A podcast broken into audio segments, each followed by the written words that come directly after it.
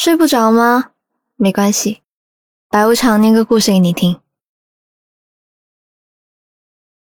我记得一句歌词是这样说的：曾听说有许多恋爱没有结果，却剩伤心者感慨，令我都刻意避开。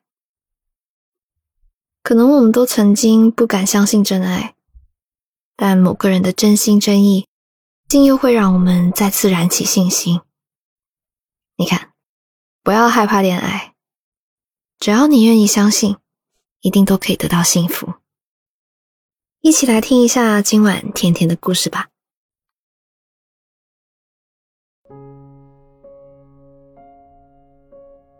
失恋后，我迅速的发了一场低烧，轻微头晕，浑身乏力，胃口丧失，一切征兆仿佛都是从那个斩钉截铁的电话开始的。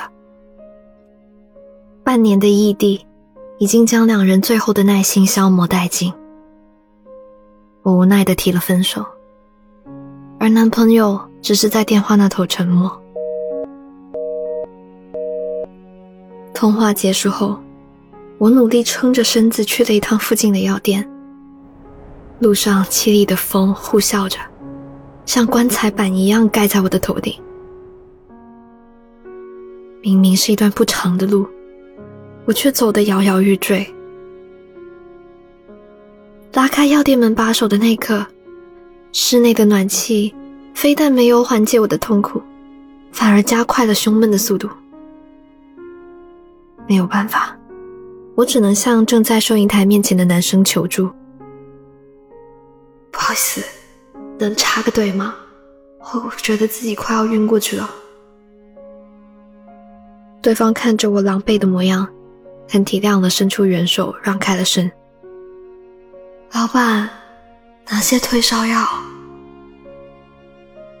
我用尽全力憋出最后一句话，肩膀上的头颅越来越重，仿佛每根发丝都承载了他不应该承受的重量。向地板倒下的前一刻，我看见身旁那位男生的眼睛，在一团模糊的星云中。亮得火热，他向我伸出了手，稳稳地接住了在黑暗中坠落的我。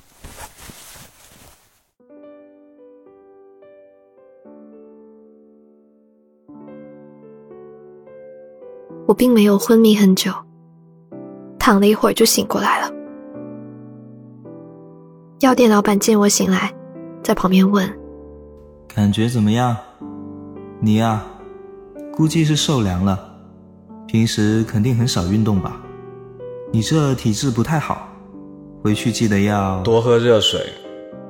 男生在一旁顺嘴接了话茬。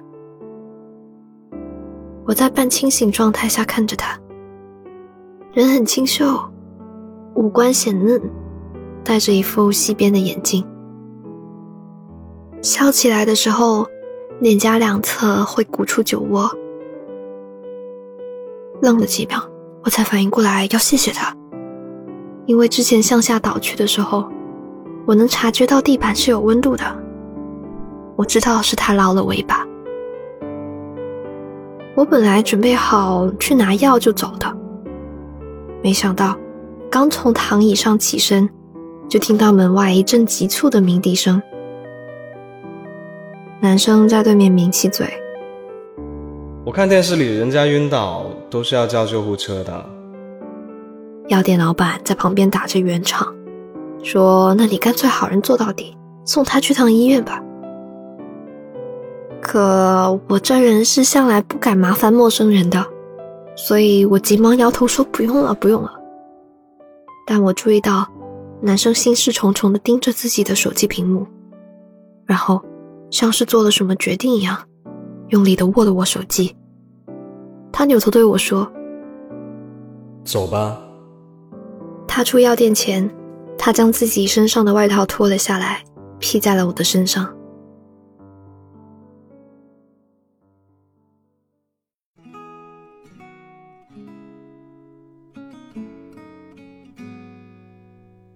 男生叫做令卫，巧合的是，他竟然住在我家附近。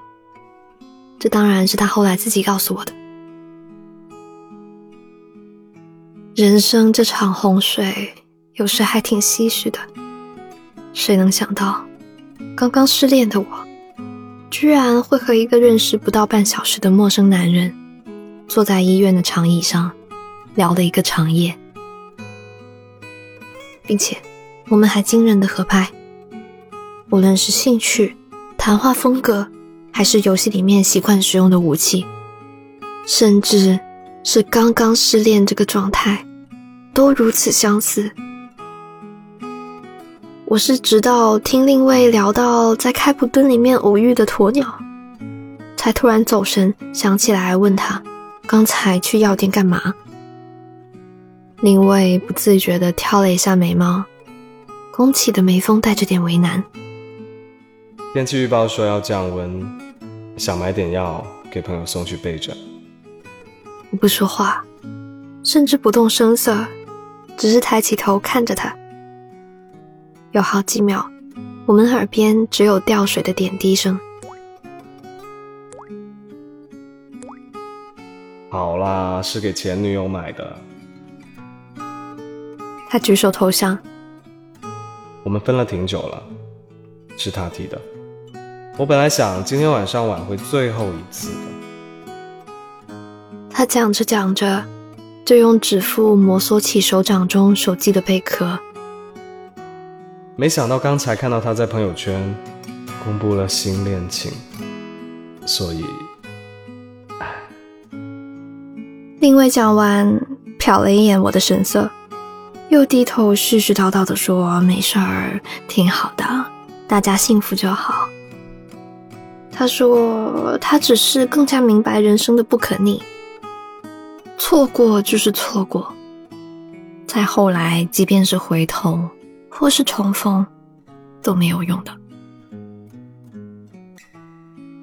我跟另位说：“兄弟，我懂了，没人比我更懂你现在的心情了。”讲完，又借着发烧的晕乎劲儿，骂了好久前男友，骂着骂着。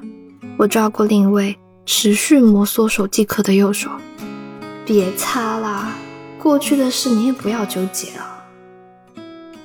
他的手很烫，和我当时发烧的额头有得一拼。我就这样一边讲着，一边握着他的手睡了过去，直到另一位把我叫醒，说吊水挂完了，我们可以走了。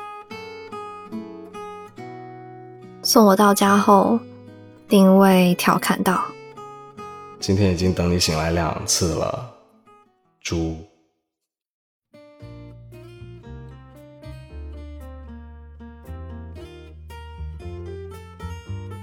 留了彼此的联系方式后，我和另一位经常进行二人约会，只不过是在游戏的军事基地里面。虽然我们搭档天衣无缝，但长时间玩一个游戏很容易失去乐趣。于是我们打起了赌，一周下来，谁杀敌的数量最少，就要给对方买夜宵送到家门口。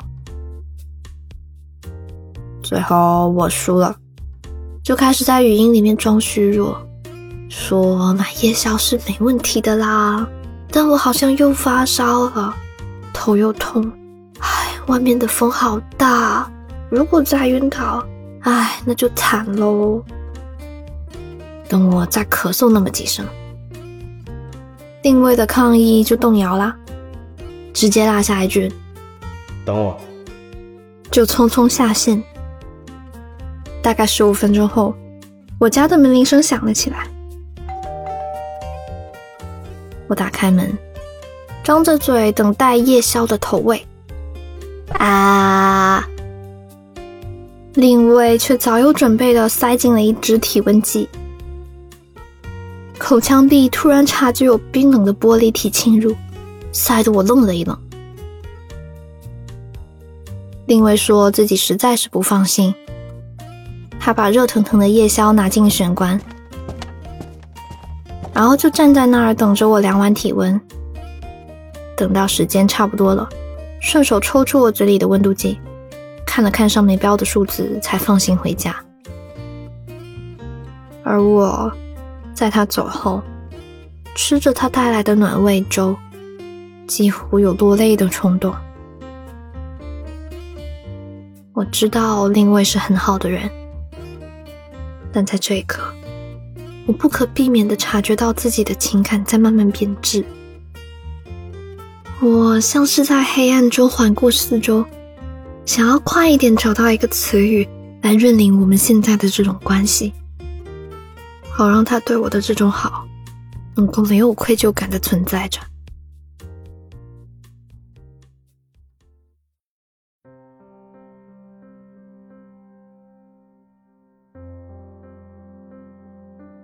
后来，我们结伴去看了那场缅怀前任的必备电影。开场前，另卫递过爆米花给我，说待会儿绷不住的话，他的肩膀借我。影片快要结束的时候，影院里确实传来了小规模的、有煽动性的啜泣声。灯光亮起，我拍拍手上的爆米花屑，侧头跟另卫说：“还好哎。”另卫说：“巧了，我也还好。”然后我们就嘻嘻哈哈的走出电影院，找了个地方开了两把游戏。再一次获得游戏胜利后，我看着手机屏幕上金光闪闪的图案，觉得这是一个再好不过的机会。于是装作不经意的问林伟：“你看我俩搭配的多好啊，战无不胜的。你说要不？”要不我俩在一起试试？另外看着我，像是在掂量这个问题的重量，结果却是答非所问。他问我是不是又发烧了？我有点挫败，趁这颗心说：“这不重要，小事而已。”你先回答我问题。怎么不重要呢？另外认真的皱起眉头。仿佛在面对一个很无力的问题一样。你的小事对我来说就是大事。他讲着讲着就低下头，最后没憋住，在嘴角露出一点点笑意，一边笑，一边点点头，一边用自己的指腹摩挲着掌中手机的贝壳。认识久了，我才知道。这是另一位紧张时候的小动作，不过没事儿。以后他如果再紧张，我会握住他的手。你瞧，有时候错过绿灯也不一定是坏事，很可能你在继续等待的时候，就会有人来牵走你，走向另一条明亮的大道，并且他的手掌是那么坚定，那么滚烫。今晚的故事就这样念完啦。话说，你听了电台这么久的故事，你可曾也想过自己的故事可以得到发表，甚至成为自己的一个新的可能性呢？所以接下来我要讲一个很重要的事情哦。我们的大本营 Storybook 呢是一个故事创作平台，我们签约并培养了。许多签约的作家，甚至把他们推向了出版，甚至电影之类的后续非常有前途的事业当中。那我们现在呢，正在举办 Storybook 初夏征稿大赛，现正悬赏一万五千元，征集有趣的故事，并提供六至十个签约作者的名额。想参加征稿大赛的话呢？记得关注公众号 Storybook 二零一二，发送征稿，或者是在菜单栏里面直接获取更多的比赛信息。我是白无常，依旧呢在 Storybook 睡不着电台等你。祝你幸福快乐，睡得好，晚安。